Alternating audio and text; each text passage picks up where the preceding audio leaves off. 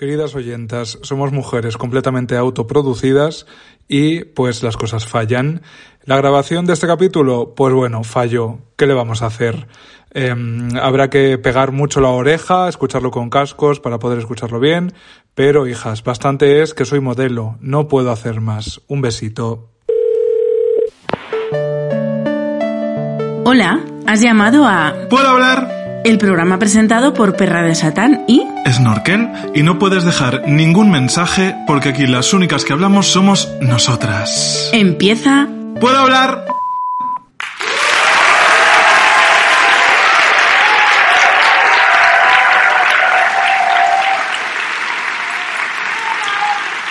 Que parece que hay aquí por lo menos 50 personas.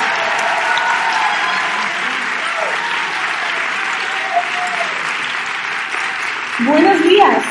¿Ah? ¿Crees que Enrique nos ha preparado una sorpresa? A de ansiedad y de arpera.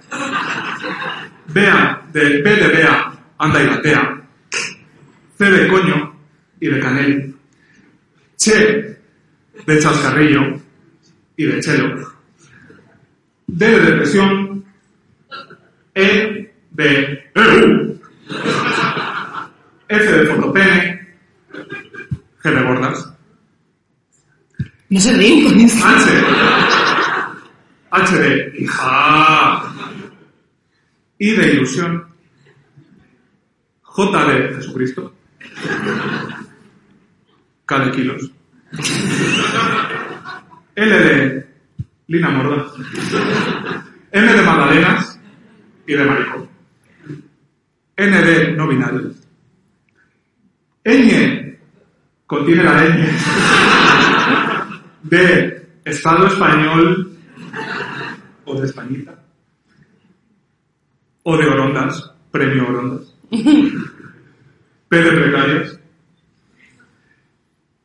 Q de Kim Gutiérrez. Ah, hija. R de rosquillas.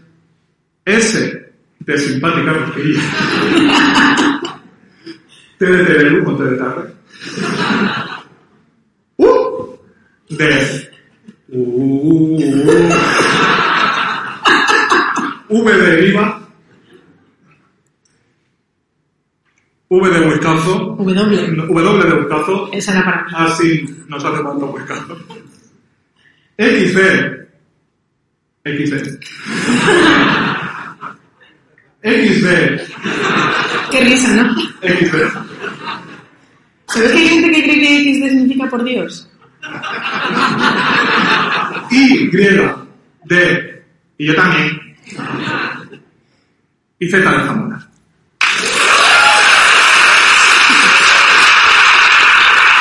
¡Buen día! Ahora sí, buenos días. Primera vez en la historia de la humanidad que un pueblo hablar se graba por la mañana. Puc parlar XXL matinal? Les energies encara no són aquí. No passa res. Podem esperar per una mica més i hay que convocar-les. Bienvenida Eva Cabezas, nuestra...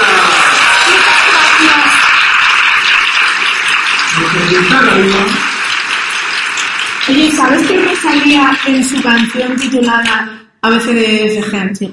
Sí. Eh, se olvidó de la K y de la L? No sé si os habéis dado cuenta, pero no dice ¿De la nada. Y de la? K y la L. ¿Y la L? ¿Y la L?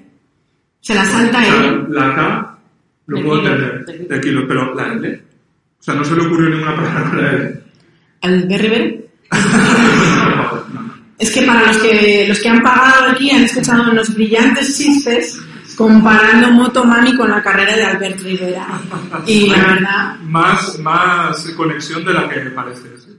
Bueno, Eva, cariño, ahora ya sí, bienvenida. ahora te toca a ti. Muchísimas gracias por venir y hoy eh, tenemos un tema Sí. que yo no sé si tú... Delicioso. Ah, pues mira, sí. Eh, no sé si tú estás familiarizada con él. Es, venimos a hablar de estar a dieta. Anda, te lo juro.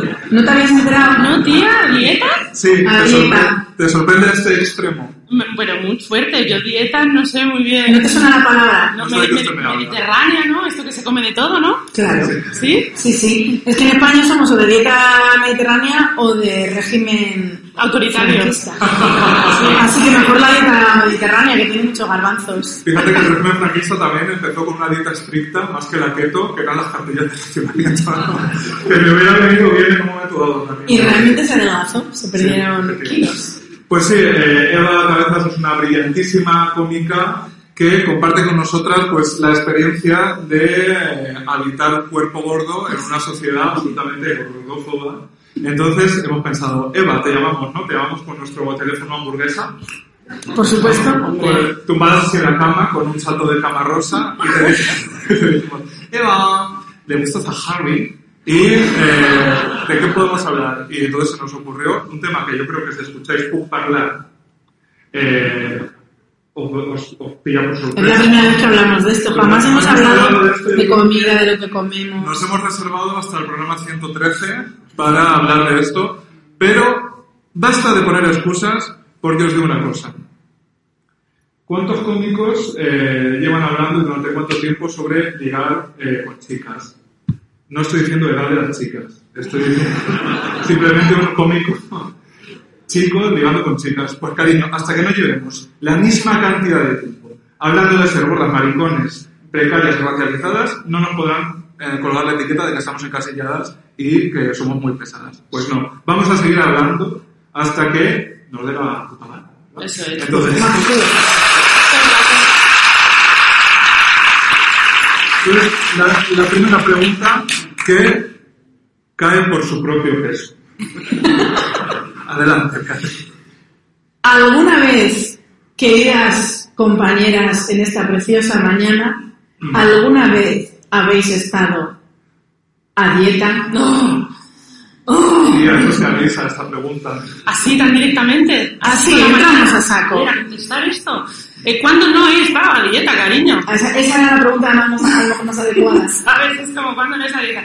A dieta, pues, pues, pues, yo, siempre, ¿no? O sea, quiero decir, como que siempre, como siempre tenemos eh, ese, ese objetivo ahí inalcanzable que nos ponen delante, pues, pues tú tanto rato intentando llegar ahí. Y entonces, eh, dietas que no valen para nada, claro, otra cosa que sean efectivas. Pero siempre, Fíjate que intentar llegar ya solo es como run, ¿no? Todo el rato. Debería ir a favor, pero... pero no. siempre, siempre, a dieta, siempre todo el rato. O sea, yo creo que desde adolescente, ese momento ya que, ¿sabes? Ese momento que, que, que empiezas a crecer como desordenado, ¿sabes? que confías en que, en que esos kilos sean por las hormonas, pero no, no, no, no. No. Te preguntas, ¿por qué tengo celulitis antes que mi madre? Bueno, en mi caso es que yo vengo de linaje gordo ya, ¿eh? Ah, Claro, yo vengo de linaje gordo, yo toda mi vida en casa gordos todo el mundo. Quiero decir, o sea que en mi casa se ha comido siempre desnatado 0% y se nota. Hombre, eh, eh, somos la viva imagen de que las dietas funcionan. Porque nosotras las hemos hecho todas y aquí seguimos. Como diría Paulina Rubio, sigo aquí esperándote que tu dulce tallo 38 ruede por mi piel. Porque por ahora solo me la puedo poner por encima. que creo que la lo último que yo me comí sin cargo de conciencia por las calorías que tenía fue la hostia consagrada de la primera comunión. Esto yo no me pregunté, eh, ¿me puedes poner ¿no? detrás eh, cuánto hidrato de carbono tiene? Que cuidado porque es pequeña. Sí. Es que yo creo que la hostia de la primera comunión es como una píldora de estas del espacio que se llaman los astronautas, que llevan una cosita así, pero luego es paella con chorizo. Que eso no es paella al parecer, pero bueno, arroz con cosas, es arroz con cosas. Pues la hostia igual, porque tú es así, chiquitica, pero es un cuerpo de un Cristo. cuerpo entero, o sea, te estás comiendo, probablemente Cristo estaba majadete, igual estás comiendo 80 kilos. ¿Te imaginas? Y luego, a, a ver si vamos hasta... Poca broma, acabo de tener una revelación. Yo empecé a engordar después de mi primera comunión. Tía, ¿No será que no estoy gorda, que estoy rellena de Cristo? Claro, y por eso alimenta tanto la fe. Ah, ojo, que estamos aquí descubriendo un temilla. Pues sí. Eh, no, yo creo que en, en mi caso hay una- un factor diferencial que es que cuando me veían, cuando era pequeño y la gente me veía, creía que era un chico. Entonces, eh, creo que la presión no es exactamente la misma, pero es verdad que eh, pasa con, fíjate, que pasa con la gordura como pasa un poco con la pluma. Es decir, yo cuando tenía 8 años era redondo y amanerado, eh, bueno, como ahora.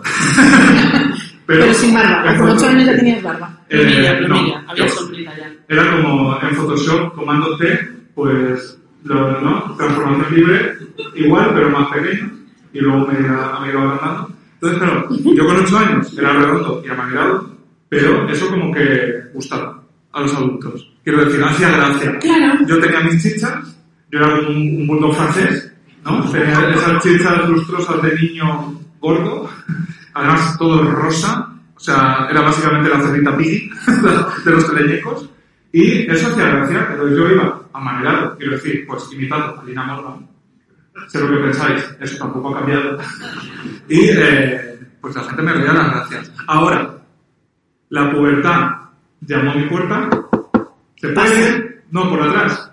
Eh, Eso no. Y Cambió todo. tomé la comunión a los 10, pues 10, 11, ya mi gordura empezó a no ser percibida como algo que estaba ok y mi pluma ya no hacía gracia. Ya la gente mm, agachaba un poco la cabeza.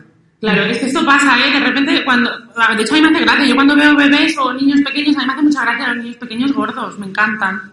Me parecen muy graciosos. De hecho, me parece muy triste los, los, los niños pequeñitos delgados. Mm. Están malicos. Claro, o sea, la- el poder celebratorio de coger entre el dedo índice y corazón un moflete, o sea, tener la capacidad de con este sencillo, con esta sencilla pinza evolutiva que nos ha O las proporcionado. florquitas estas, que las rosquitas que se hacen aquí en el codo, en el antebrazo, son maravillosas. Los mulicos, a mí los mulicos, los molludos, así. Lo que pasa es que luego, de verdad, que ya de repente crecemos y ya molestamos.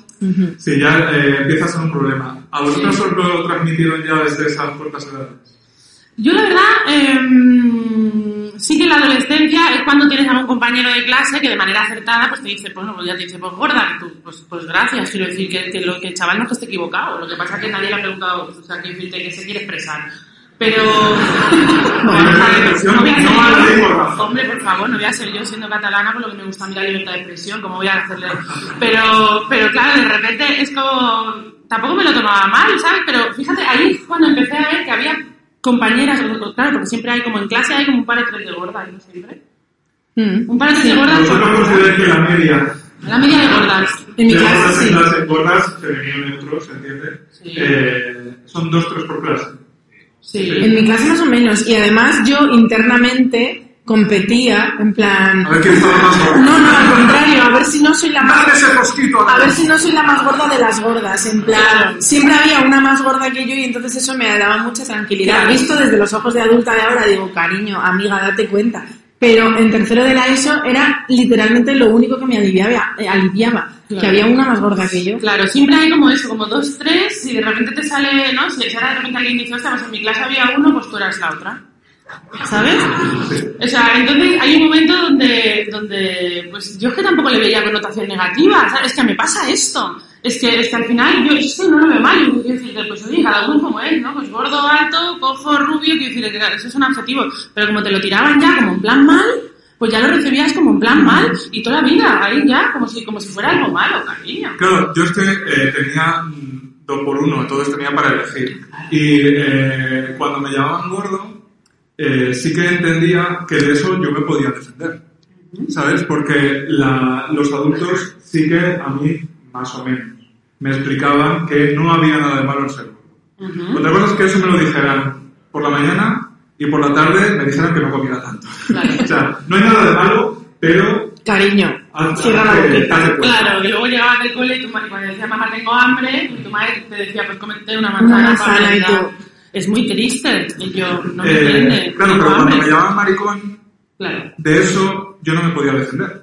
O sea, eso es, era agachar la cabeza eh, y huir. O sea, tener siempre ubicada la huida, la salida para huir. Entonces, eh, yo sí que pude hacer, pude eh, rodear mi identidad de la cosa de estar gordo, ¿no? Yo, de hecho, eh, cuando me llamaban gordo yo contestaba, ¿no? Yo tenía dialéctica suficiente como para, porque los adultos me habían enseñado para defenderme, ¿no? ¿Te acuerdas de esa cosa de como de chulita que te decían que respondieras cuando te llamaban gorda y le decías, y tú feo, yo puedo adelgazar, pero tú esa cara no la puedes cambiar? Pues mira, claramente no pudimos adelgazar.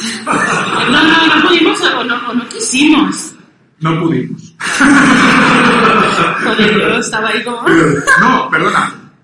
Yo al menos pude. Yo también he podido, Y ¿eh? luego, Ahora hablamos de ello, claro. pues, O sea, Ahora que pasar al siguiente tema, quiero contar mi propia experiencia en mi propio podcast, que es la siguiente. Y es que yo fui una niña, yo como niña era, eh, o sea, no era la típica niña espagueti esta que, tiene unas técnicas de alambre, ¿no? Eh, pero era una niña completamente normal. Yo no era una niña gorda para nada. Yo empecé a engordar eh, como a los 10, 11 años. Entonces, yo hasta los 10, 11 años el cuerpo de Cristo. es que yo creo que sí, lo que pasa que, claro, yo como lo con 8 empecé a engordar a los 10, dos años digiriéndolo, ¿sabes? Porque al final es un señor.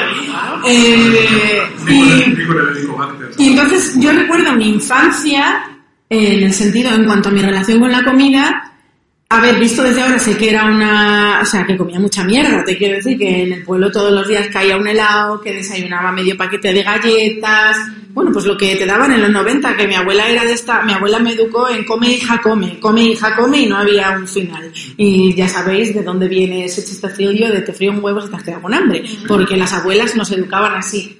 ¿Qué pasó? Que eso cambió radicalmente en el momento que yo empecé a engordar. Es decir, en el verano de yo que sé qué año, cuando yo tenía 10 años, Stew 93. a lo mejor un poquito más adelante, eh, yo me comía mi helado diario y desayunaba mis galletas y comía todo el pan que me apetecía, mojando con los huevos fritos que me hacía mi abuela porque siempre me quedaba con hambre.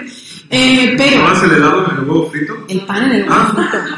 Pero Ay, al pero verano siguiente al verano siguiente ya se me empezó a tratar diferente. Y a mí eso es lo que me dolió. Porque no lo entendía. No entendía qué había pasado para que de un año a otro, mi verano, mi experiencia en verano, que era, el verano era mi época favorita de mi vida, porque era cuando iba al pueblo, hasta arriba de Magdalenas de Corrales, eh, y de repente al verano siguiente, ya, el helado ya solo los domingos.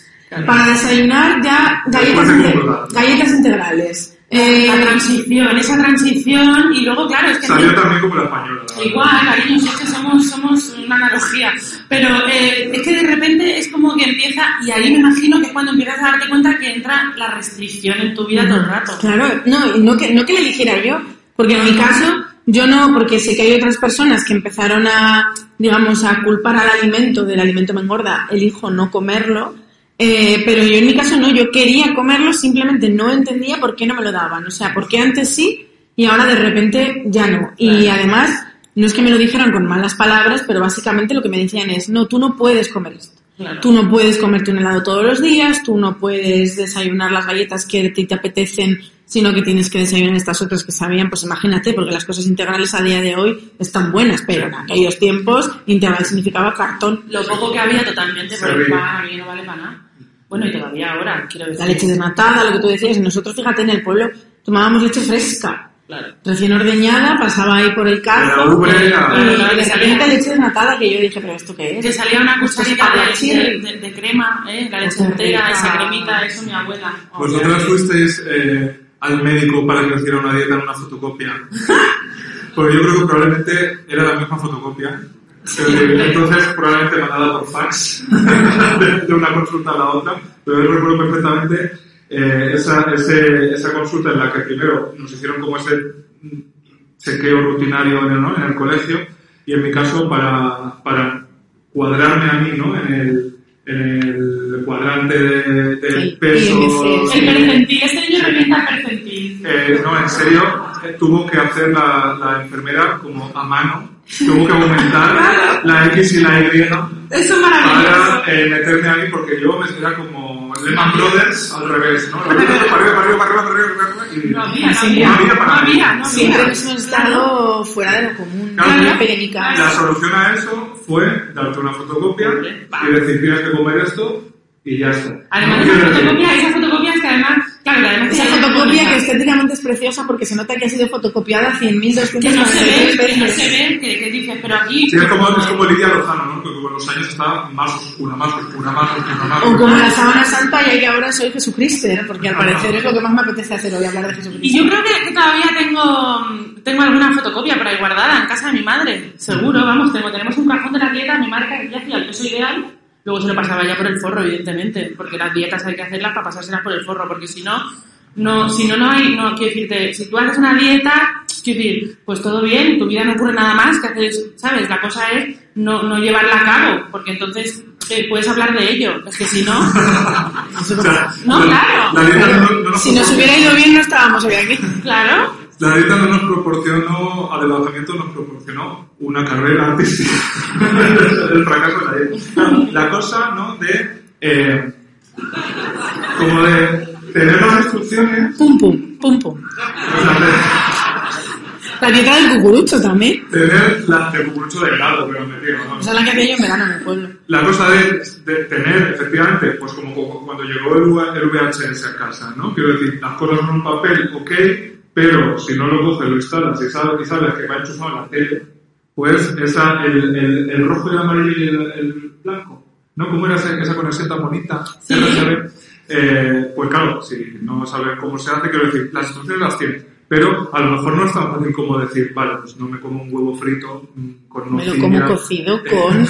Pero, Bueno, y, y yo no sé si os ha, si os ha pasado a vosotras, pero Sí. a mí en concreto, seguro, ¿no? Sí. Em, no, bueno, pues mira, yo creo que hay como dos tipos de gente gorda. A ver, Está como el gordo de comer mucho y el gordo de comer mal.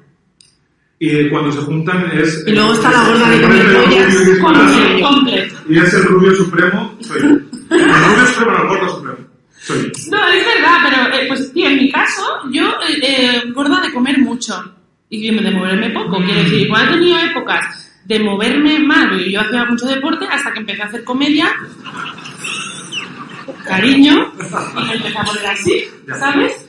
Em, entonces es como, hay un punto peor, eso que decías tú, cuando empezó el verano y me empecé como a tener restricciones y tal, no entendía por qué. Y claro, hay un punto en que sabía que me meneaba menos, pero yo decía, pues yo como bien, Ya, pues fíjate, yo lo que, yo es que hice, hacía playback de que comía poco. ujú. O sea, yo, A ver, a ver, a ver, a ver, sé, sé por demás, delante de la gente, de cara, de cara a la galería. Claro. Ah, con mi prima. no sé tal, Mi prima hacía eso. yo No sabía antes. soy tu primo. ¡Ah! Cariño, por favor, me encanta. La cosa es, nos sentábamos a comer un diumenge, como voy, y, eh, claro, pues había las cosas del domingo en una casa mancera, ¿no? Pues, decir, se, se caían de la mesa. Todo Que yo, yo hacía un poquito de jamón, no, este taquito de queso. ¿No? Como- ¿Pero cuántos años tenías ahí? No, no, ya. 12. Ah, es que yo eso ya lo empecé a hacer rollo 15 No, no, yo, yo, o sea, esto ahora, ahora abrimos, abrimos ese melón, no como cuando éramos pequeños que abríamos más bien la Costa Rica, ahora abrimos, abrimos el melón de la vergüenza. Pero yo cuando estábamos todos a la mesa, por supuesto, como, como un pequeño roedor. Quiero decir, Stuart Little, De a poquito, de a poquito, boquita chiquitita. pues no sé cómo este niño estaba tan gordo porque ya ves que no come tanto. Y tú, yo tampoco lo entiendo. Llegaba a las 6 de la tarde, entonces yo, es que no era una taza, quiero decir, en el cazurro que yo tenía, leche. Mm, Yo en mi caso era de eres- pero aquí ya... Yo soy de Colacao. eso, Las dos ¿Sí? Españas, yo no me he decidido, yo quiero gustar a todas, ¿no? Pues Nesquik o cola, ¿no? Que cada una lo que quiera rellena. Y, efectivamente, unas tostas ricas, sí, el paquete entero, Caía, caía. Yo, yo, yo, yo he trincado botellas de cacao lat, porque yo soy de cacao lat. Ah, Yo he trincado botellas. ¡Ay! Un fuerte aplauso al Cacao Lat. Recuerdo perfectamente, esto es, esto es real. Eh, cuando, no, no me acuerdo si tenía 12, 13, no sé. Mi tía abuela, que es soltera y tiene buenas perras, a todas las sobrinas nos regaló un viaje a Portaventura. Y entonces nos venimos, la tía abuela, tú imagínate pobrecita ella, con las cuatro locas en edades, pues eh, comprendidas entre los 12 y los 16, o sea, lo peor. ¿Cómo se nota que era soltera y no tenía hijas? Claro. Porque si no nos hubiera traído antes. Y nos vinimos aquí a pasar unos días a Tarragona. a Tarragona y cogió ahí un, un simpático apartamento y para desayunar nos compró pues ese simpático batido que na- ninguna conocíamos, que a Zamora no había llegado el cacao lat. Eh, igual me bebía siete al día. Claro, y te cagaba viva, porque eso también lo tiene cacao lat, que te cagas viva, ¿eh? de hecho, como entra, sale... Y de hecho, ahora, y de hecho ahora color... Poca broma, a ver si el cacao realmente se... No, no, ahora ahora no, no, no, ahora te, no, Ahora hace un par de años o tres, o ya no sé, ¿no? Empezaron con el rollo este de con stevia y tal y cual. Digo, mira, cariño, Ahora yo- no te hagas daño en la vida. O sea, o sea, quiero decir, al final, si es que, si es que, no, o sea, no. ¿Puede haber felicidad light? No. Eh, eh, No. No, y además, ¿tú por hablar? yo tú decías que abrías el paquete de las tostas ricas y que te metías un bol así. Yo, yo me he cascado el litro entero, ¿eh? Pero del tirón, el de una sentada, ¿eh? O sea. No, no, bueno, o sea, descansaba para Pero ¿sabes aquello de ya en algún momento cuando ya después, ya, ya, de, ya de mayor, que digo, como si esto fuera em, ya de mayor, o sea, ya después de, de ser autónoma y tal, ya cuando me hacían porrito y ya Ya de mayor, hablar, después de ser autónoma, quiero decir, como si fuera se hizo adulta el día que... Ah, totalmente, no, sí, sí, yo, la- yo cuando pude votar, no, yo cuando pagué el primer recibo de autónomo. Hombre. Ahí yo dije, ahora sí, cariño. Te digo, se acerca, ¿eh? El primer, el primer, Ay, calla. el primer semestre del año. Sí, sí, no pasa. Yo, a mí me que tenemos solo buenas noticias, lo siento, se Chin, semestre- chin, es como tiburón. Chin, chin, chin, chin, chin, chin. ya verás tú dentro de 10 días. Y, mm, y nada, pues yo, yo he disfrutado muchísimo eh, Cacaolat y, y sí, pero no he tenido remordimiento, ¿sabes? O sea, no he tenido, o sea, remordimiento en algún momento, siempre hay una que dice, hostia, no debería haberlo hecho, pero bueno, como tantas otras cosas. Yo supongo que cuando empezó me pasó lo que Enrique, que hacía playback, porque claro, en mi familia, yo soy hija única, y toda mi familia estaba, co- y era la gorda, la niña gorda, ¿no? Y entonces eh, estaban todos pendientes, todos, todos de lo que comía. O sea, yo estaba comiendo y absolutamente tenía todos los ojos clavados en mí, mirando lo que comía y aconsejándome lo que sí debía comer y lo que no. En plato así. Claro. Y hasta que no, hasta que no veía a mi madre, a mi abuela, a mi tía, todos diciendo, sí, sí, puedes comer ese bocado de ensalada, pero cuando picaba la patata frita ya veía a mi madre. Sí, es que puede eso me recuerdo súper mal, ¿eh? Porque es verdad que en algún momento ha pasado esto. Em, como que tenía ahí, ¿sabes? Mi padre controlando mogollón de, bueno, ya está, ¿no? Ya está. Y era como, bueno, ya está. O no, ¿sabes? Ujú. Ya sí, está, yo ¿no? totalmente. Y o sea, mi experiencia en casa era todo el mundo tenía barra libre de juzgar lo que yo comía y de aconsejar. Claro, es así. ¿Y, ¿Y qué pasó? Pues que aprendí a hacer playback. Es decir, yo decía, si delante de mi familia se me juzga por lo que hay en mi plato, pues yo aprendí a la fuerza que era lo que debía haber en mi plato, pues yo que sé, el pescadito con la ensaladita, que como no era capaz de comérmelo. Perdona, cariño, o sea, es que estas imágenes... Son sí. De los O de sea. Esto hay que pagar para ver estos chistes que estamos proyectando. O sea, estas imágenes, Claro. esta gente son... O sea, yo, yo delante de mi familia era así, estaba comiéndome una merluza encantada de la vida, Yo aunque, no de- aunque me diera un poquito de arcada la no merluza. no Pero perdona, pero estas señoras que tenemos aquí detrás, que están, están ellas encantadas, como muy Sí. metidas dentro de estos cánones, así, bueno, ya tengo un perfil gracioso, pero...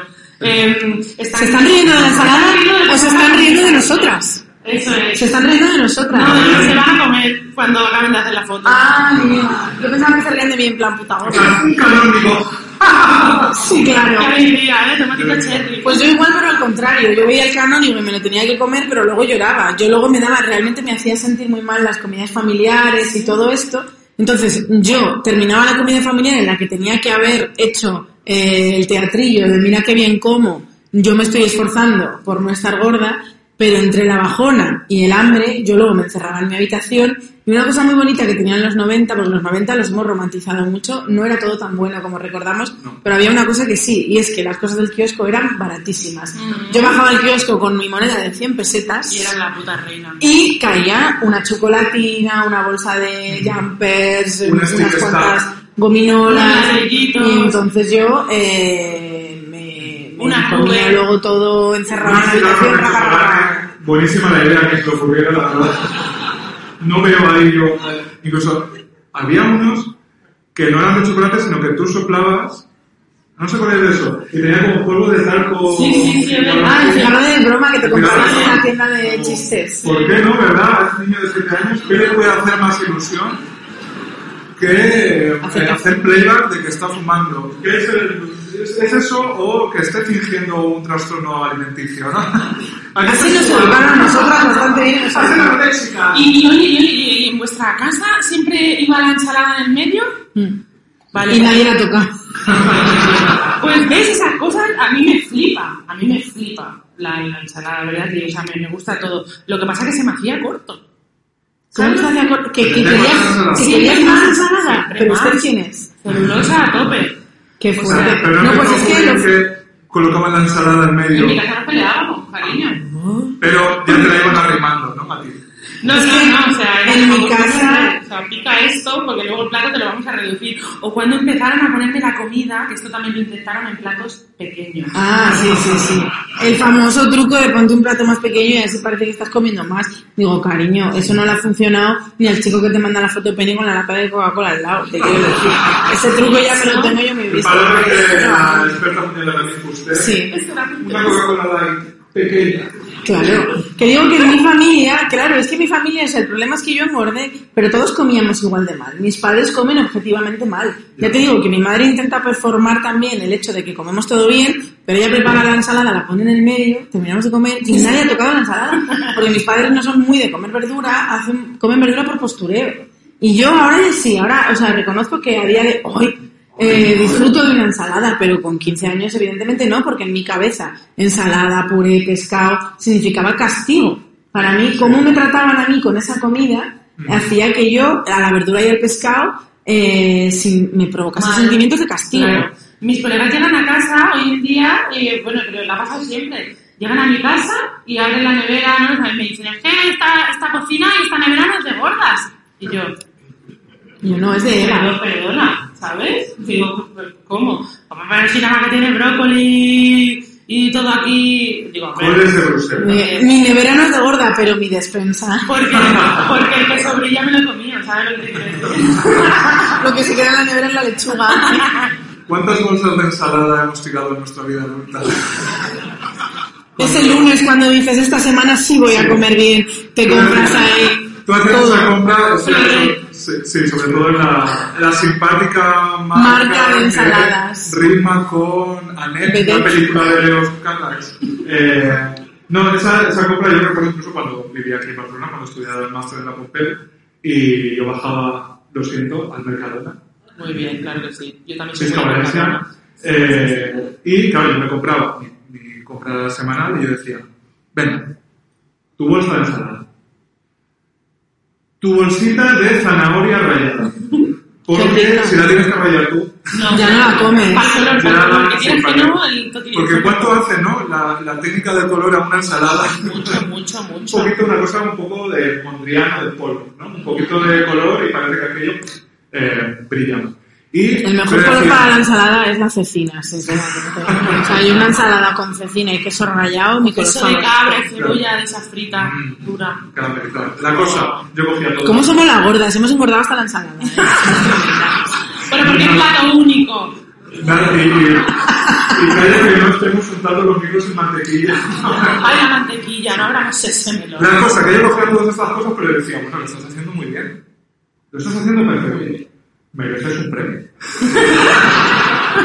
De tal manera que ahora cuando pases por, ya no te digo los dulces, que por supuesto, por los precocinados, Ay, ¿no? ay, Entonces bueno, ¿Cuál es tu premio precocinado favorito de Mercadona? Ay, va, va, ya va. no existe y me alegra que me hagas esa pregunta. A ver. Un minuto de silencio por la terrina de humus grande del mercado.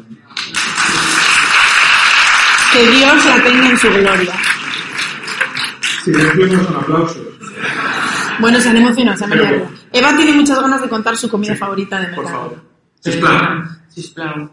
Yo hubo, voy a confesarlo, ¿vale? Confiesa. Hubo una época en que me gustaban las albóndigas de lata. Hay gente aquí que se está sintiendo muy identificada. Chica, todos hemos pasado Y mal. la lata de callos. Yo hubo un tiempo Pero que... hay muchas en lata. Sí. Albóndigas Sí, sí, fatal. Pero es una, una versión lumpen de La Dama y el Vagabundo. ¿no? No, no, no, bueno, pero que están en Mercadona, ¿eh? Sí, sí, la canela, la ¿Cómo canela. la? Claro, Sí. ahora ya no las compro. Pero en algún momento, bueno, a- mira, pues la voy a comprar ahora que me he acordado.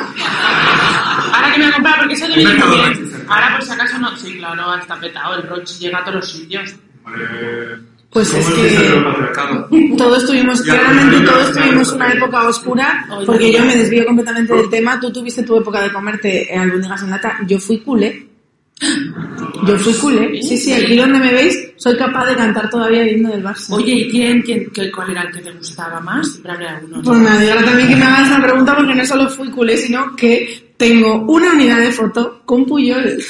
Puyol. Me gustaba Puyol. Qué maravilla de cuerpo. Puyol, pero con, con Y. Claro, sí, un pelito rizado. Sí, no, pelito no. Pelado. Sí, teníamos, de hecho, este look, vosotros decís, ¿quién te inspiró? Yo, desde que me hice fan de Puyol, que veía- de cosas. veías a Puyol y no sabías si estaba haciendo un partido o fuera del rock. Pues mi comida así guarrindonga favorita del Mercadona fue, porque ya no me gustan, ya no... mm, eh, las patatas bravas, estas que están también en la sección de precocinados. Las he visto, pero no las he.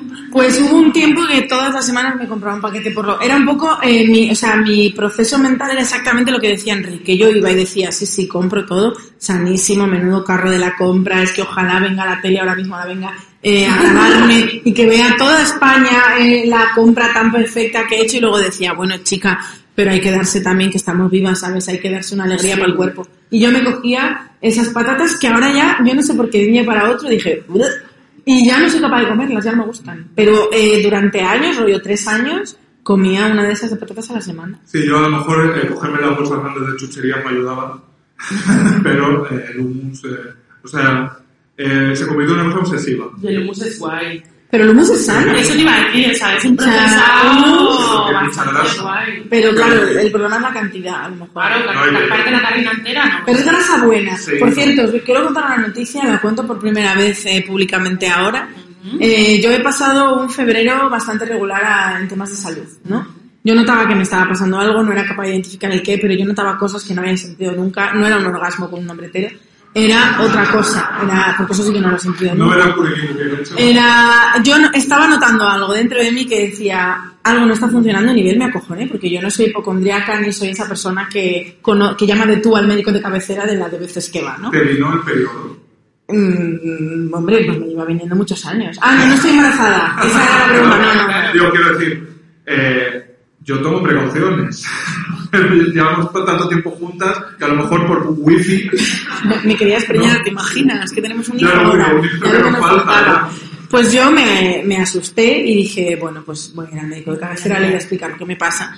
Me mandó una analítica y en la analítica pues se vio muy claro qué es lo que me estaba pasando. Yo me iba esperando el tiroides porque mi madre tiene tiroides y, y como, bueno, pues hay un factor genético, pues yo me estaba ya mentalizando de ahora voy a ser esa gorda y dice, no, no estoy gorda, tengo tiroides. Pero no, eh, la, la hormona esa que no sé cómo se llama me salió estupenda. ¿Qué era lo que me pasaba? Pues que había fracasado como gorda porque tenía el colesterol bajo.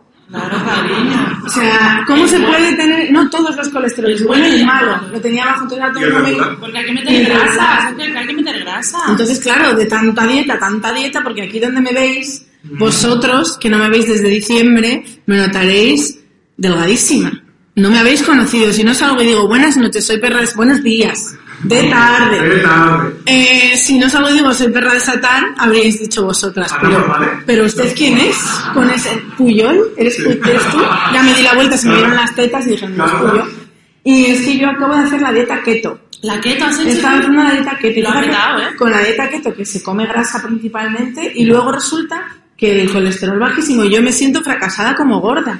Fíjate que muchos maricones están haciendo la dieta keto. Mm, sí, bueno, también se adelgaza, me han dicho. Sí, la más rica es es, eh, es más rápido. Pues keto. hice la dieta keto y por cerrar este simpático capítulo, una pérdida de tiempo y de dinero. Entonces, entonces, o sea, o sea, esto es interesante, o sea, dietas que han acabado en problemas de salud, esto es como el 90% de las O en dietas. problemas bancarios, porque Ah, adelgazar barato, barato no es. Mm, no, bueno, ahora barato, barato tampoco es nada. Sí, ¿eh? eso es verdad. Como estamos en... Sí, ahora, poner la ahora, calefacción barato, barato no ahora ya, Solo encender la luz para mirar la fotocopia. ahora ya, imagínate. Ahora ya no te dan la fotocopia, ahora ya te, lo, te dicen coge apuntes, desayuno, café con leche.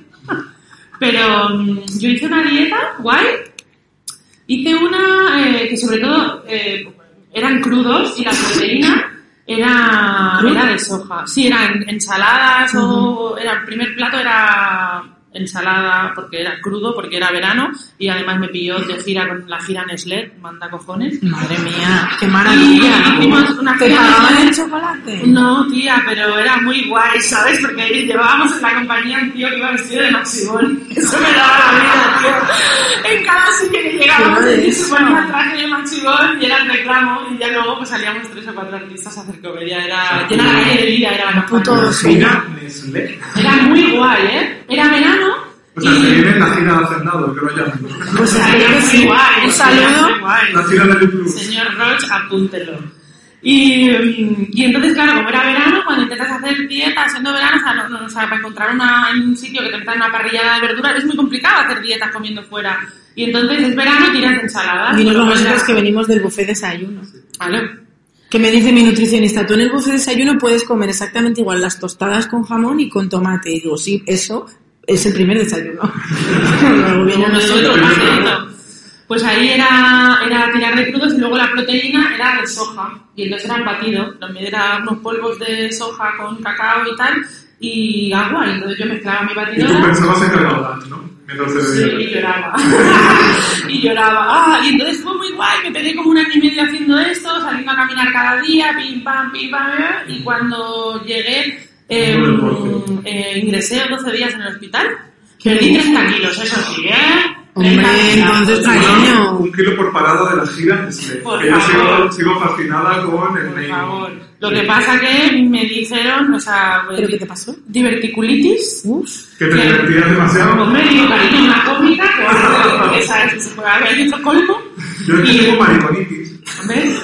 Y, y Yo nada, o sea, pollitis. salió bien, o sea, pero nada, una pequeña inflamación, eh, pues porque se había estresado de tanto crudo. Y dije yo, ves, joder, Se te estresa el intestino. Se estresa el intestino porque, claro, lo hacemos trabajar mucho con crudos y pi, pi, pi, y nada guay, eh, pero perdí 30 kilos. Y entonces era ese momento donde la peña te veía por la calle más delgada y te decía, ¡ay, no me verdad! No, se lo decían también a mi padre cuando estaba a punto de morir, hijos de puta, ¿eh? Eso es muy fuerte, ¿eh? ¡Ay, pero estás muy bien, estás muy bien! Y aquí a los días a bailar otra Estás vez. más delgado, amor. Y yo pensaba, desahuciado hace dos meses, cabrones, callaros, que está fatal de salud. Pero claro, ven a un gordo un poco más delgado, o sea, es que hay que hacer pedagogía también. Que no se asocie lo delgado con la salud y lo gordo con, lo, con, con la enfermedad. Estamos, esto es muy importante. Pues sí. Ahí. Por favor, saca la, la libreta. Y lo Sí, hay que decir estas cosas, a mí pasó igual. Yo nunca hice dieta de adolescente porque yo lo que hacía era discutir muchísimo con mi madre, porque mi madre me decía, hija, tienes que hacer dieta, pero yo le decía que me dejase en paz. Y ya por fin llegó un momento que me convenció. ¿Y cómo me convenció? Porque yo estaba enganchada a los Sims y entonces yo necesitaba un portátil para seguir alimentando mi adicción a los Sims, que me encantaba a mí hacer familias y jugar a, los que me gustaban, los que salían como yo quería, los dejaba vivir y los que no, los ahogaba en la piscina. Esa era lo que, eso es lo que yo llamaba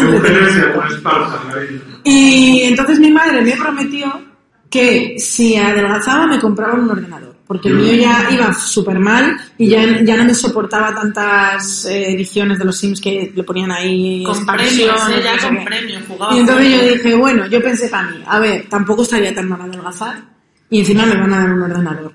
Dale. Y eh, yo llegué a adelgazar creo que 27 kilos. Y, y también, o sea, yo cuando, cuando más delgada estaba, realmente no estaba delgada, sino que estaba desnutrida, eh, porque luego me salieron mis primeras analíticas terribles de la vida, fueron cuando estaba más delgada. Eh, y la gente, o sea, tenía cara de muerta. Me cuesta a día de hoy ver fotos de ese momento en el que estaba más delgada, me cuesta muchísimo porque tengo cara de, de estar mal. Te- no, no te ves, no te ves. Y no, pero es que estaba mal real. Y ya no que, no que no te reconocieras, sino que es que se me notaba en la cara que físicamente estaba mal. Y es eso, de que tenías que enfrentar a que todo el mundo te dijera lo bien que estabas y cuando con alguien de confianza tú intentabas decir que no me encuentro bien, que me mareo cada dos por tres. Tú fíjate que yo empecé a decir no me encuentro bien como en abril y hasta agosto no me llevaron al médico porque en agosto empecé directamente ya a desmayarme, a caerme por la calle. Y ya es cuando dijeron, ay, a ver si ha salido mal la Claro, la cosa es que tú estás haciendo mm, auténticas barbaridades, porque yo la primera vez que perdí 30 kilos... Pero estaba fue- guapísima. Fue en seis meses y también fue, pues, dejé de comer.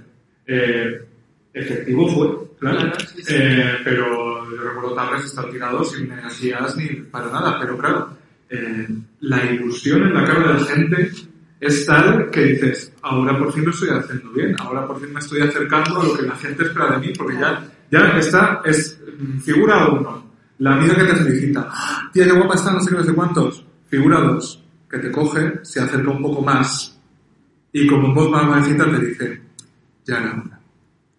Ahora por fin, claro que nosotros ya estábamos preocupadas, ya ahora sí. Esa es la buena amiga. esa Yo tengo buena. una amiga de mi madre que me dijo que qué guapa estaba, que menos mal porque antes estaba monstruosa. Ay, qué Me recuerdo esa palabra, monstruosa, me dijo. Yo dije, madre Qué mía. simpática. Sí, ¿Está sí. viva? Sí, ¿Está bien? y delgada. ¡Uy! Voy a cambiar el metabolismo. Pues mira, voy a inspirar, con la menopausia hablamos, ¿no? Voy a inspiraros eh, con la historia de una mujer que, bueno, bueno no voy a inspiraros, voy a eh, machacaros Ah, qué bien, pues me apetece muchísimo. Me un apetece muchísimo. referente histórico de la realeza, una mujer, la verdad, bastante fascinante, pero cuya historia pues tiene algo que ver con todo lo que estamos hablando y os digo que todos la conocéis. Sí, sí, todos la conocéis. Sí, sí. Sí, sí. Mm. No, no, no, no. Sí. Eh, este es otro referente histórico que todos conocéis. Este- Pero me refiero a Sí, sí, emperatriz. eh, sí, sí, emperatriz, eh, supongo que todos los aquí presentes, si habéis tenido tiempo para venir, os puedo hablar el domingo a las 12. eh, domináis la historia del Imperio Austrohúngaro. Pero permitidme que... Esto va a venir muy bien para el trivial. Sí, que os diga que Sisi Emperatriz, eh, bueno, pues es una de la, figu- de la familia real del Imperio Austrohúngaro, Austrohúngaro ya cuando estaba, eh, pues bueno, casi finiquitando su historia, nació en Múnich en 1837 y tenía, eran seis hermanos. Entonces, ella en realidad era de una familia pu- pudiente, venida a menos, ¿no? Como estos clásicos nobles que han perdido todo- toda su riqueza, como cuando les tocaba el, el gran- los grandes premios en el 1-2-3, ¿no? Que a, a los 3-4 años estaban arruinados. como si fuera el de política. Eh, y eh, entonces el eh, Francisco José, emperador de Austria, eh, quería casarse y entonces fue a conocer a la hermana de Sisi, Nené. Que se llama Nene Real. No se llama, la llamaban Nené por el Sisi. Ah, lo hija, qué familia. Claro, la cosa es Nené. Eran Sisi. todos ninis. Quiero decir, eh, no sé, eh, hay patrones ya como de, de maltrato psicológico de tus hijos. La cosa es que, como cuando en el casting, ¿no? Eh, tú acompañas a tu amiga y te acaban dando a ti el papel, eh, Francisco José, el emperador de Austria, se acabó fijando no en Nené, dijo no a Nené Y dijo y sí. sí a sí, sí. Bueno. Era lógico, ¿no? Por otro lado. Me voy a cambiar el nombre en Tinder y me voy a poner sí, sí, a ver si así. O incluso ahora sí, ¿no? La cosa es que sí, sí, eh, aunque se convirtió ¿no? en emperatriz del imperio, ella venía de un completamente pobre. Eh, tenía un gran apellido, pero pocas riquezas. Entonces, ella de verdad que tenía conciencia social. De hecho, su regalo de bodas le pidió a, a Francisco José que fuera suprimir una, una cosa bárbara que se llama la carrera de barquetas, que era básicamente tortura que se hacía en las calles, eh, algo así como la tauromaquia, perdóname que os diga, pero con personas, gracias Cataluña por haberla prohibido. Eh, Un esto se dice poco, se os adelantó Canarias. Que aquí poca broma, pero... Otro aplauso a la Gracias por el curso, unas palomas. Gracias por las ambrosías. también por esto. La cosa es que ella odiaba el lujo, y la palabra es odiar. Ella mm, renunciaba a todas estas joyas, a todo lo que le venía con el cargo. Ella era feliz en el campo con sus caballos, montando a caballo. Era una auténtica amazona que montaba a pelo, eh, un poco como a veces aquí en los ríos, ¿no? Que es lo que te, lo que te encuentras. Y eh, tuvo dos hijas, una muere y se volvió loquita. Cariño, pues una cosa que, que pasa, tiene otro hijo, por fin le da un, un eh, heredero al imperio. Entonces es como mi papel aquí, ya puedo desaparecer y volver a mi planeta. La cosa, que por eso la traigo a colación, a Ada con la opción, es que, lo siento, eh, perdón, es que eh, ella seguía una dieta estrictísima, vegetariana, y era vigorésica. O sea, no vigorésica así hombres, mujeres y hombres y viceversa, sino Vigorexia. la enfermedad vigorexia o síndrome de Adonis, eso me encanta, que es estar con obsesionada con, el deporte, tal. Fue probablemente la primera persona que tuvo un gimnasio privado, chúpate esa Jesús Vázquez, porque se, se hizo instalar en sus habitaciones de su- del palacio donde fuera eh, toda una serie de maquinarias que ella usaba para pues, ponerse tochísima y fuertísima. Madre La cosa es que, aparte de No me sabía para nada esta parte Claro, de la historia. ello, Sí, sí. ella apenas dormía, o sea, estaba obsesionada con esta cosa del fitness. O sea, fue la primera, La primera- reina fit antes que Leticia Es y que probablemente tan juzgada como Leticia por su morfología corporal. Porque, niño, si estamos eh, diciendo todo el rato que no juzguemos... Es que estamos todo el rato, tenemos aquí una foto y la estamos todo el rato mirando a ver si se le nota, pero claro, en aquellos tiempos no había Instagram, más- esto es una foto no de se subían Falta fotos, filtro ahí, falta filtro ahí. no se subían fotos presumiendo de musculatura. No, de hecho, ella, yo creo que ya al final no permitía ni que se le hicieran retratos ni nada. Ella vivía apartada, apartada del mundo y enfrentada completamente a su marido porque ella estaba en contra del absolutismo. O sea, otra vez se adelantaron a, Leti- a Leticia. No para querer dinamitar una monarquía dentro. Entonces, ella estaba rodeada de, de, de adivinos, de adivinos, de espiritistas, ¿no? Es este mo- momento eh, de transición entre el 19 y el 20. ¿Pero qué le adivinaban? ¿Cuántas calorías tenía un huevo duro? Pues seguramente, ¿no? Y, y una cosa que me encanta es que ríete tú de cómo era la cosa, el método Curly. Sí. No Curvy, que es el monólogo de Eva Cabezas al que podéis ver, por favor, y que está... Cuando lo veáis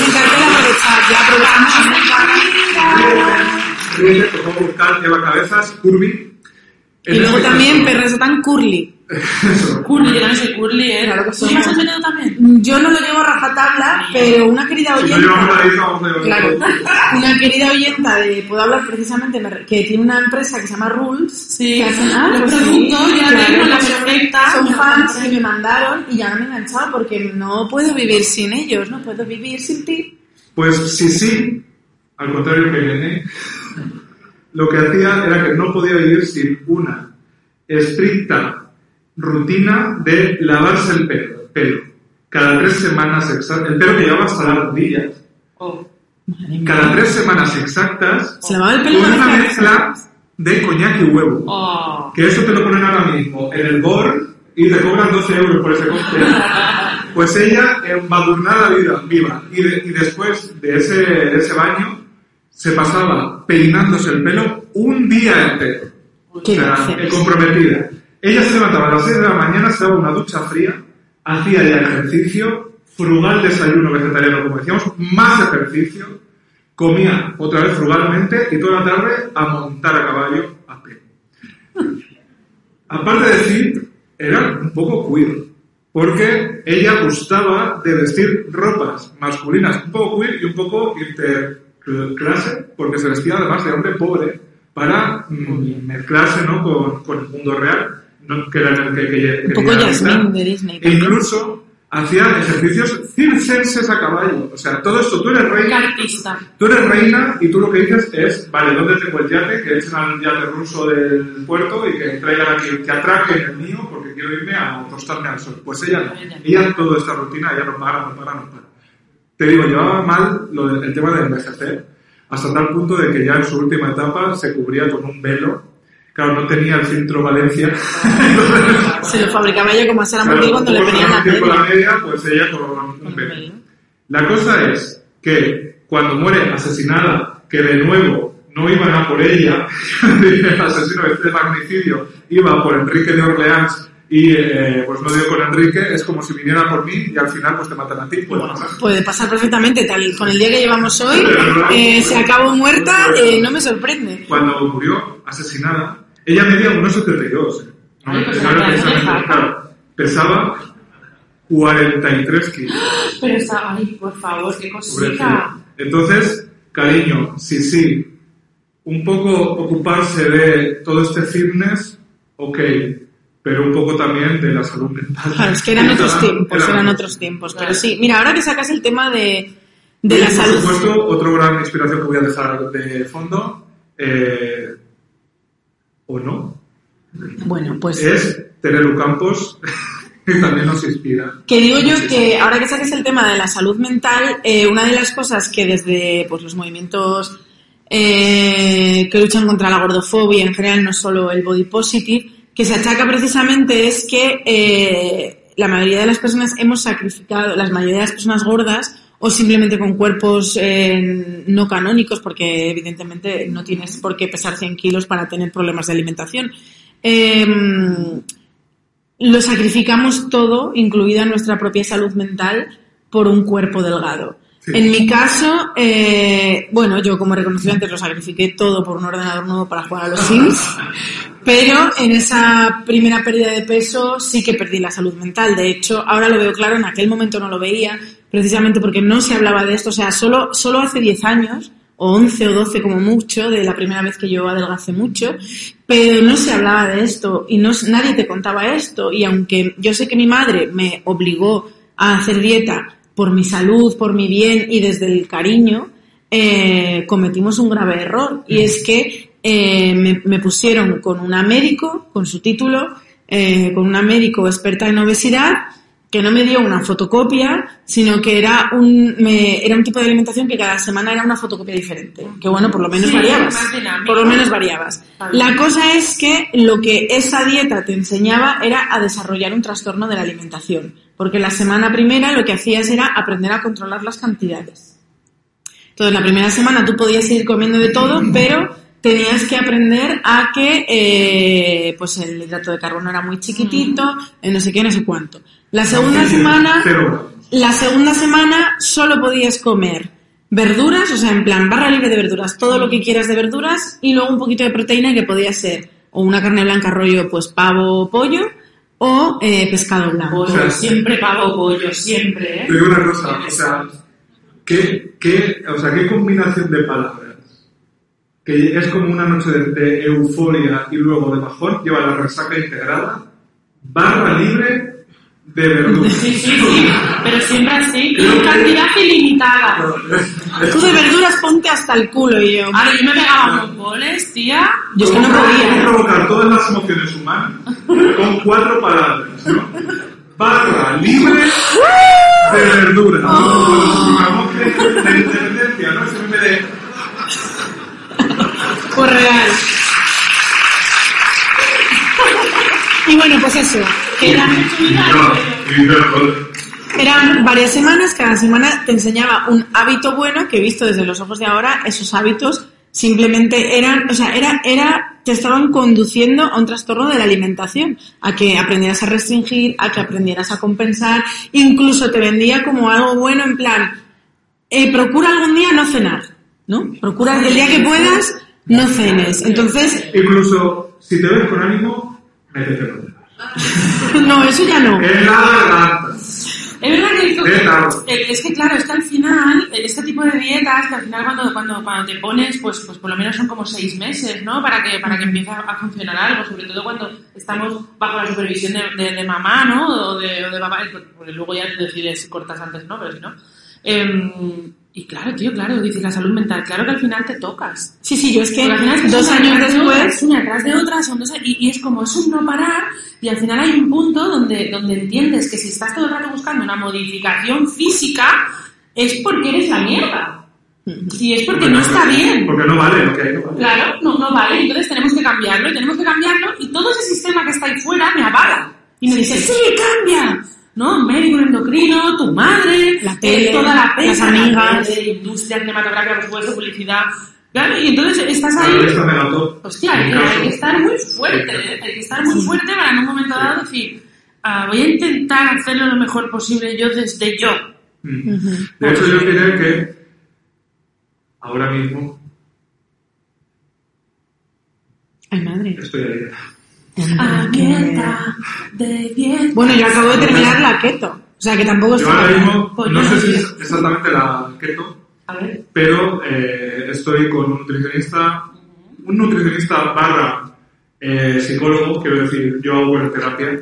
O sea, mis sesiones con él no son pesa de la merluza, son eh, descubrir por qué necesito atracarme con todo Claro. lo que hay en el supermercado cuando no puedo con la vida. El caso es que ahora mismo que yo no estoy comiendo ni hidratos ni azúcar, entonces yo creo que es bastante... Es, que Sí, bueno, es que la keto, eh, la gente cree que la keto es quitar los hidratos de carbono y sí. O sea, en la keto, cuanto menos hidrato puedas comer, mejor. Pero realmente la keto, la gracia es que tienes que comer mucha grasa. De hecho, hay mucha gente Sí. que la keto lo hace mal Pero- porque tenemos todavía esta cosa Sí, en la cabeza de que la grasa, de que la grasa es mala y entonces en, básicamente lo que hacen es comer verdura, barra libre de verdura con pollo hervido. Pero, pero como gordos, como, gor- como gordas de tiempo, ya, de enraizadas. Añejas, gordas añejas. Sí, gordas añejas ya vintage. A ver, real, ¿realmente ju- ju- jugáis todavía a esto de la keto? Pues es la- que me, me encanta que me hagas, me encanta que me hagas esta la- pregunta. Jugamos a esta Bueno, mierda. yo por suerte nunca he jugado a los polvos, solo a los otros. A mí me gusta jugar de vez en cuando, ¿eh? Eh, pero la cosa es que yo dije, se acabaron, o sea, yo creía que había aprendido la lección de se acabaron las dietas, eh, has hecho varias dietas a lo largo de tu vida y siempre has acabado en el mismo punto, como diría Rocío Jurado, en el punto de partida, es decir, con el número 100 sobre la báscula, que es el que a mí me perturba. Y, y yo pensaba que no iba a volver a caer nunca más. ¿Pero por qué hice la dieta keto? Pues hice la dieta keto que luego, porque tienen, tengo suerte de que soy una mujer muy lista, aquí donde me veis. No solo soy guapa, también soy lista. Eh, hice la dieta keto porque estaba en un momento, o sea, para mí el último trimestre del 2021 fue muy duro, muy duro, muy duro, muy duro. ¿El trimestre De fiscal? de no, de, yo no era autónoma todavía. Eh, de muchísimo trabajo, de muchísimo estrés, de muchísimos, o sea, me juntaron muchísimas cosas, yo llegué a Navidad completamente exhausta. Y fíjate cómo es el cerebro, que cuando estás en tu peor momento, cuando tú eres capaz de identificar que estás mal, tu cerebro todavía se acuerda y te dice, pues si todo en tu vida se desmorona, ¿por qué no haces una dieta y controlas otra vez tu alimentación? Porque si controlas lo que comes, todo va bien. Y entonces me engañé a mí misma y volví a caer en un error que dije que no cometería. Tuve la grandísima suerte de, mientras estaba haciendo la dieta quieto, decir, Beatriz, ¿por qué estás haciendo esto? Encontré la respuesta y evidentemente la abandoné. Pero ahí está, que reconozco que volví a meter el piececito de como todo en mi vida va mal, que eso es el inicio de un trastorno de la alimentación, como todo en mi vida va mal, voy a intentar controlar lo que como, porque si tengo éxito en lo que como, todo lo demás irá bien. Entonces, esa, eso responde a tu pregunta. al final todo es ese pozo que se va quedando. Eh, mm, yo a veces tengo un recuerdo que es como muy, como muy triste, es curioso. Y recuerdo en momentos de adolescencia alta ya, no sé, 16, 17, em, que, que una ya tiene como, como esa conciencia, ¿no? De lo que es la realidad y lo que es un poco fantasía. Pero vosotros os habéis metido en la cama soñando muy fuerte, muy fuerte, mañana voy a ser delgada. Sí. Yo, fíjate, fantaseaba Muy con que- fuerte, maricón. Con que Sí. inventaran como una máquina como la de los kebabs. Sí. Ah, claro. Entonces, ¿Queréis un bocadillo de Enrique? pero Por eso, pero, que me esculpiera, ¿no? Como, Ahora dices pero no, eso, no me imaginaba tallándome como si fuera yo mármol de Carrara, ¿no? No, como una, Pues una, una voy a de llegar. carne forma, que es parecido En algún momento he mirado pues, las modificaciones estéticas, ¿no? Que, que a veces son es medicina estética, ok, pero a veces le ponemos esa cosa de me- medicina, bueno, cuando es estética solo, ¿eh? Pero bueno, ok. Eh, el tema de la liposucción, ¿no? Yo digo, hostia, pues oye, una manguerita que me vayan así haciendo un poquito, ¿no? De, ya, pero de, de tobillo, de tobillo hasta el sobaco. Desde el dedo gordo, que me chupen el dedo gordo. que vayan así como moldeando un poquito, si yo hago un 80, si yo soy grande, si es que a mí no me hace falta que hiciste, pero con 15 kilos menos yo también me quiero mucho, ¿sabes? Y entonces, eh, cuando en algún momento he tenido médicos estéticos a mano y les he comentado y me dicen, no, pero no está recomendado para ti. Digo, bueno, entonces, entonces, Entonces, ¿para resulta que la medicina estética está recomendada para gente que habitualmente no la necesita. Quiero decir, pequeñas modificaciones que con esfuerzo y trabajo eh, se logran. Pero cuando uno va y dice, yo con esfuerzo y trabajo voy a tardar aquí un coño de la Bernarda, porque aquí hay faena, aquí hay material, aquí hay sistema. Manos a. Entonces, ahora resulta, que para, ahora resulta que para los gordos la liposucción no está eh, recomendada. Entonces digo, ¿y entonces para qué? No, para que le sobra 4 o 5 kilos. Digo, al cariño. Sí, yo creo que entonces es como las, las XXL de Bershka y tal, que son para que te queden oversize siendo delgado, ¿no? Entonces, muy grande tiene tu tamaño, pero la barriga te, te sobresale, no va cortando el viento como la mascarón de prueba. El tallaje, el tallaje Sí. estipulado. En, en Curvy lo, lo, lo, lo- lo toco mucho, ¿no? Porque el tallaje es algo que al final es como, es una etiqueta más, es lo que decimos. Y, y, y, joder, esto es talla única de Parfois, ¿sabes lo que te quiero decir? Y luego mm, tienes otras que son 3XL, y luego llevas la XL de H&M, y luego vas al mercadillo y no hay etiqueta. Y entonces eh, luego tienes un rodaje y vas a hacer el rodaje y te dicen tallas, y yo le pongo pues, pues, Todas. pues como gorda todas. Real, a mí se me ha pasado de que Entonces, al final, pongo buscan ropa. Lo más grande que Sí. Claro, es como empieza por ahí, ¿sabes? Bueno, por no hablar de eso, que de repente en según qué producciones eh, esto ocurre, ¿no? Que, que el de vestuario te mira como diciendo, ay, a ver qué voy a hacer contigo. Digo, pues tu trabajo, cariño. Efectivamente, total.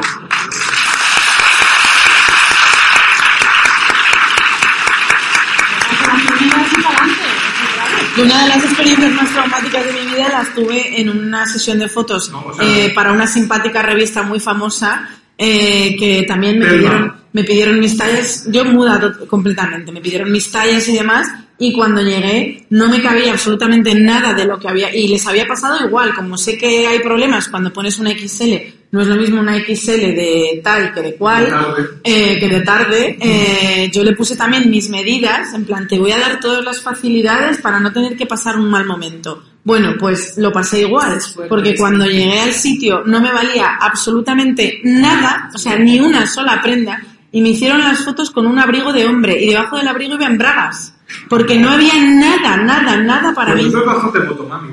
Sí, una motomami pues sale adelante con lo que buenamente Yo, puede. si- siendo, eh, o sea, artista y estando gordo, la palabra más aterradora del mundo es showroom. O sea, es aterrador, porque además tú puedes incluso como nosotros hacer carrera. Un showroom es el sitio donde van a que te dejen ropa para, para una foto, para un estreno. La alfombra roja. Que cuando veis a las famosas por la alfombra roja nos han comprado ese vestido, cariño. Eh, y, la, y la cosa es que en ningún showroom del Estado español hay, ya no te digo para elegir, te digo algo que nos quepa. Y lo gracioso es cuando, cuando coincides en el programa o en la producción con, con otras compañeras, entonces vienen de los y dicen, oye, que hay un showroom en no sé dónde, tal dirección, eh, van a, van a, y entonces vas ahí con todas esas compañeras, no compañeros, estándares, y, y yo, eh, ¿sabes? Miro los bolsos, cariño. O sea, y, y claro, ahí hay algo, hay algo tan duro ahí. Hay, Pues de nuevo, yo cuando, me cuando tenemos que hacer algo de fotos o lo que sea, yo llevo mis opciones de mi casa. O sea, ya no, no- de- descarto que me vistan. Eh, no que me vistan físicamente, tengo capacidad psicomotriz me, me pasa momento de tarde, pero ya renuncio a Me eso. pasa mí con los, con los zapatos. Yo, yo tengo un 44. Yo siempre digo, yo iba para Manolo, pero me quedé en Eva. Yo soy gansa. Y entonces tengo un Podemos 44. compartir tacones real, tú y yo. Claro, no, seguro. no. Daros los WhatsApps. Sí. Y. Y, y a veces también pasa eso, ¿no? O sea, recuerdo... Pues te voy a recomendar una web. Mi web donde yo mis travestismos. Sí, sí. Divina. Es que al final tenemos que como que sucumbir a internet, que está bien, ¿no? Sí, porque a veces vas a sitios que es como, bueno, y por no hablar de los ya los tam- yo, yo no suelo llevar así como zapatos en plan corte salón y tal, alguno tengo algún día, pero es que encima te mandan a sitios, em, pues eso, son como carísimos los zapatos de números grandes, carísimos, horteras, es verdad que, que hay de a todo, mí eso no me importa. pero, Pero sí, sí. ostras, es verdad, que le digo, tío, me cobran a precio de fetiche, ¿sabes? Digo, que no, no, no a la punta, tío. No vamos a beber champán en ello. Cava, perdón. Ya tuvimos un No, pues yo, claro, es que ahí me siento como, de nuevo, en esa consulta en la que a mano me tuvieron que extender la, La la gráfica. gráfica para saber. Es como, tú existes, pero tu cuerpo no existe dentro de los parámetros que deberían ser. Entonces, eh, estás fuera. La que tienes que encajar eres tú. Apáñatelas para meter todo eso en esta ropa o en esta gráfica o donde sea. Pero el problema lo tienes tú. Y además apáñatelo en tan solo una hora, que Hombre, quieren que nos quitemos 10 kilos o 10 centímetros en, en los 10 minutos que tienes para vestir. claro, la cosa es que eso ya contamos con ello, ¿no? O sea, lo tenemos integrado, lo tenemos integrado. Pero además, Yo aquí en, en la Pompeu estudié eh, el máster en, teoría del audiovisual y de, eh, teoría del cinema y el audiovisual contemporáneo. Entonces, en una clase me explicaron que básicamente la historia del cine se puede reducir casi químicamente, física o químicamente, eh, a unas pocas historias, ¿no? Que son estas viajes del héroe, arquetipos, ¿no? Que básicamente todas las historias encajan. Es como los eneagramas. ¿Sabéis los eneagramas? Que todo- como que todas las personalidades eh, se dividen básicamente en nueve. Pues una cosa así. Claro, yo estaba pensando, ¿qué historia épica se le ha explicado a nuestra generación de, con todo perfectamente, inicio, presentación, desarrollo, nudo, desenlace y éxito viva? Tengo la respuesta.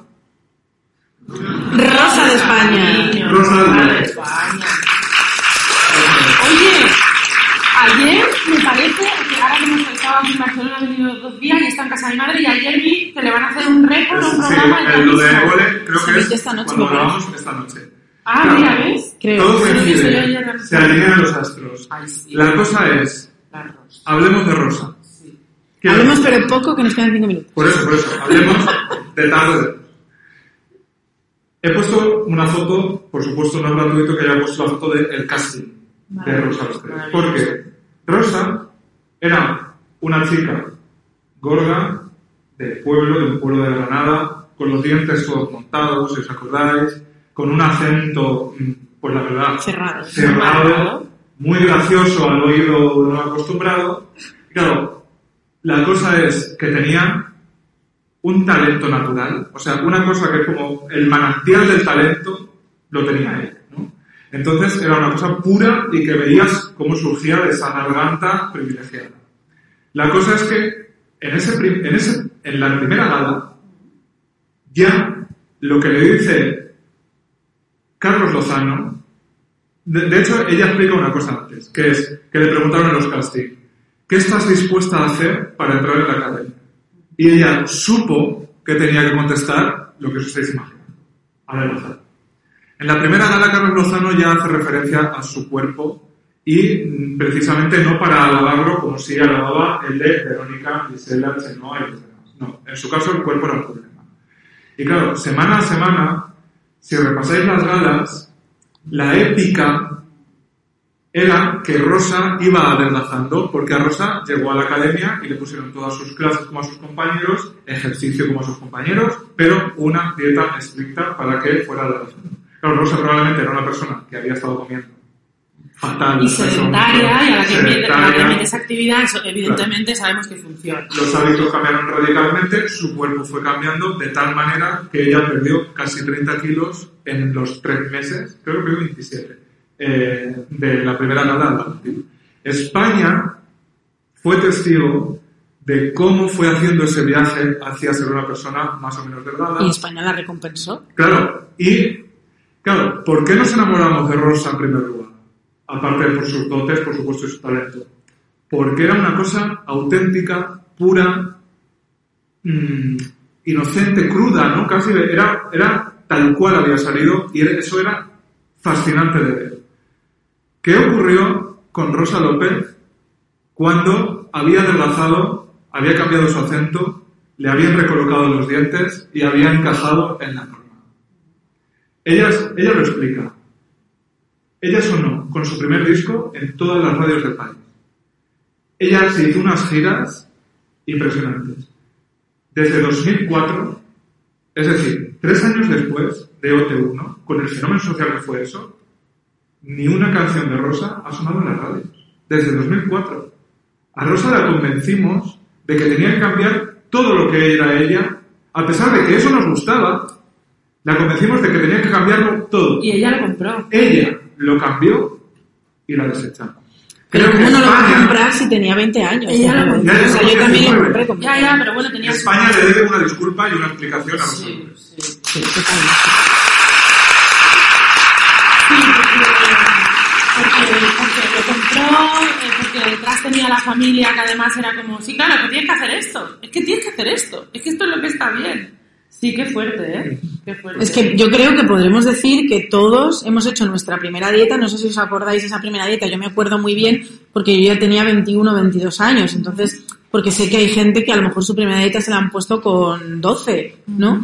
Pero yo lo tengo como muy fresca y la primera vez que yo hice dieta no fue una elección personal. Es decir, no, no dije voy a hacer dieta por mí. Yo hice dieta por los demás. Por supuesto. Claro. Entonces yo creo que es un poco lo que, lo que le pasó a Rosa. Y si una lección yo me llevo, y espero que esta vez ya la haya aprendido después de lo que yo considero, o sea, mientras que fue un éxito la- eh, de cara a los demás la dieta keto porque realmente perdí peso y volumen, eh, para mí ha sido un fracaso enorme porque por- para mí ha sido volver a tropezar con una piedra que yo creía que ya tenía muy identificada y en la que no volvía a caer. Así que eh, espero que ya haya visto que, que la solución no es estar a dieta. Para la cerrar, solución quizá podemos hablar es desde otra. nuestra amplia experiencia en el tema aconsejar.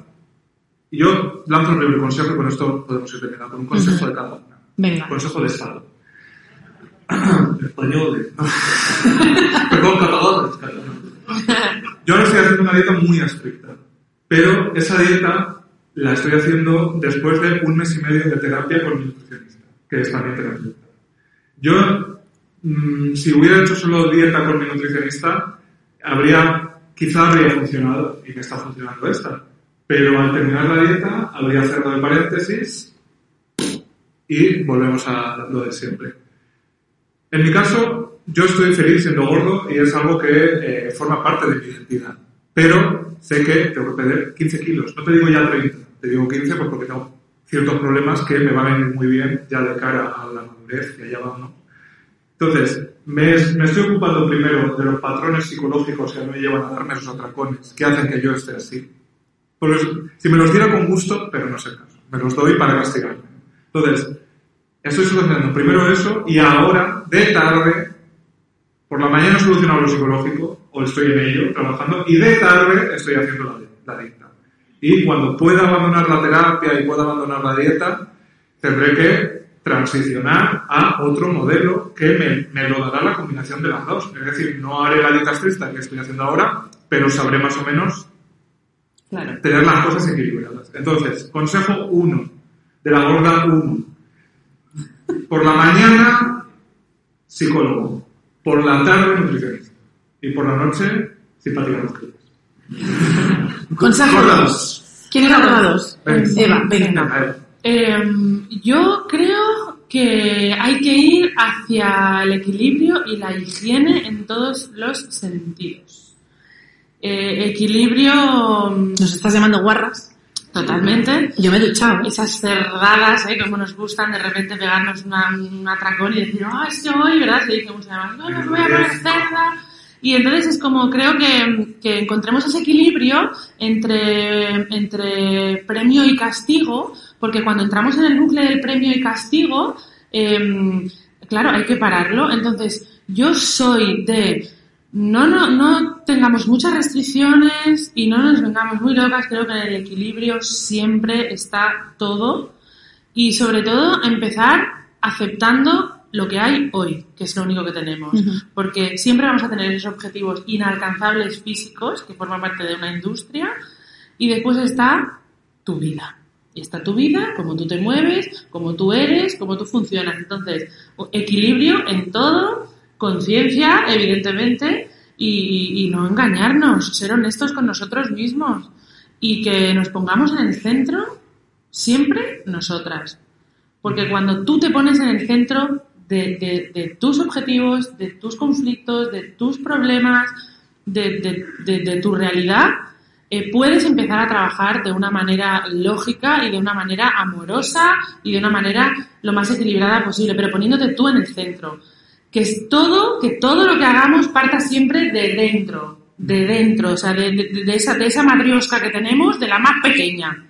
Porque como tenga que partir de fuera, estamos en la mierda y pasamos de una a otra, ahora los polvos, ahora la keto, ahora el pronocal, ahora lo otro, y al final somos una pelota dentro de esta industria que es, mueve muchísima pasta, la industria de la salud. somos un pinball. Total. Efectivamente, como pim pam, pam. Entonces, eh, equilibrio, sobre todo honestidad con uno mismo y aceptación. Y a partir de aquí, si que hay algo que no me gusta, voy a intentar hacerlo de la mejor manera, equilibrada. O sea, si estoy en un pico de locura, pues no es el momento de iniciar nada. Entonces, como vamos a rebajar pulsaciones, vamos a ponerlo todo en orden y empezamos a trabajar. Hay equilibrio e higiene. Pues muy bien. Pues mi consejo, gorda, eh, eh, la gorda número 3, se parece un poquito al tuyo, se parece un poquito al tuyo. Y es que mi consejo es no escuches consejos, no escuches, no te, o sea, tiene sentido lo que me decís. No escuches consejos de gente que no, te, Que no seamos nosotras. que no seamos nosotras. Eh, no digas como a mi prima le funcionó, lo voy a hacer también. No te flipes con una persona que has visto en Instagram que pone en su bio cuántos kilos ha perdido. Mi consejo es, primero, conócete a ti misma, entiende cómo funcionas, entiende eh, por qué comes en unos momentos determinados y de qué manera comes en esos determinados, en esos momentos determinados. Y una vez que tengas esta, este conocimiento, ¿no? Eh, una vez que hayas recopilado esos datos, que te hayas analizado un poco y que esto necesita tiempo, eh, y hay gente que lo hace con terapia, yo la primera, pero hay otras personas que no. Yo también conozco casos de gente que se tiene perfectamente conocida y no ha ido a terapia nunca. Una vez que tengas esa información, sé tu aliada, juega a tu favor, no te lo pongas más difícil. Es decir, si yo sé que a mí el control es una cosa que me engancha, porque me conozco, no te pongas una dieta estricta porque te vas a enganchar a este control y puedes llegar a perder el control. Fíjate tú qué, qué ironía, ¿no? Entonces, conviértete en tu aliada y no hagas las cosas eh, como por castigo, como por imposición o incluso porque me lo ha dicho un médico. Es que cuando un médico te dice que tienes la pierna rota, es el médico quien se encarga de arreglártela y es el médico quien te pone una escayola y es el médico quien te hace la radiografía. Cuando un médico te dice que te sobran 15 kilos, te tendrá que derivar a un especialista que te diga cómo los pierdes, no soltarte al vacío y allá te las arregles tú y allá te busques tú la puta vida, pero es que hasta que no pierdas esos 15 kilos no te hago una operación. Eso es violento porque lo que estás haciendo es perder peso por miedo, por frustración, incluso eso se puede volver en tu contra y que al final acabes eh, pesando más de lo que pesabas inicialmente. Entonces, eh, alíate con ti misma, eh, olvídate del mundo exterior, deja de seguir a las cuentas de Instagram que te dicen cómo perder peso, cómo hacer las mejores eh, ensaladas, si eso crees que no te está ayudando y una vez que ya te cojas a ti misma de la mano, que te perdones por todo lo que has hecho por el pasado, empieza a caminar el camino que tú quieras, que no tiene por qué ser el de adelgazar. O sea, es que somos nosotras las gordas las primeras que caemos en la trampa de este cuerpo no es válido, este cuerpo es transitorio, este cuerpo solo es una etapa de nuestra vida en la que caminamos hacia, si no la delgadez eh, talla 38, sí hacia los 15 kilos menos pero se puede se, se puede vivir así. Yo estoy en este preciso instante, las vivo. tres Estamos aquí vivas viviendo así con nuestros cuerpos y a Claro. tomar por el culo, no hay más. Claro. Yo quiero añadir, quiero añadir una cosa. Añade y te lanzamos que tienes que coger un tren. Quiero añadir una cosa. eh, y que, o sea, agradecer. Agradecer que al final somos nuestra carcasa, es nues- nuestro chasis, cada uno tiene el suyo. Al final nos levantamos cada mañana, caminamos, venimos, eh, vivimos momentos de creatividad absolutos, de realización absolutas con nuestro trabajo, disfrutamos. Vivimos eh, momentos encontramos- históricos como la caída de Ciudadanos. todo, todo, todo. Tío, que nuestro, que, que, que nuestro cuerpo Bailamos es maravilloso, cariño. Entonces vamos a honrarlo, que es el que tenemos. Pues y es maravilloso. Perfecto. Y si Cacao nos quiere patrocinar. Pues aquí estamos para ello. Muchísimas gracias, Barcelona. Gracias. gracias.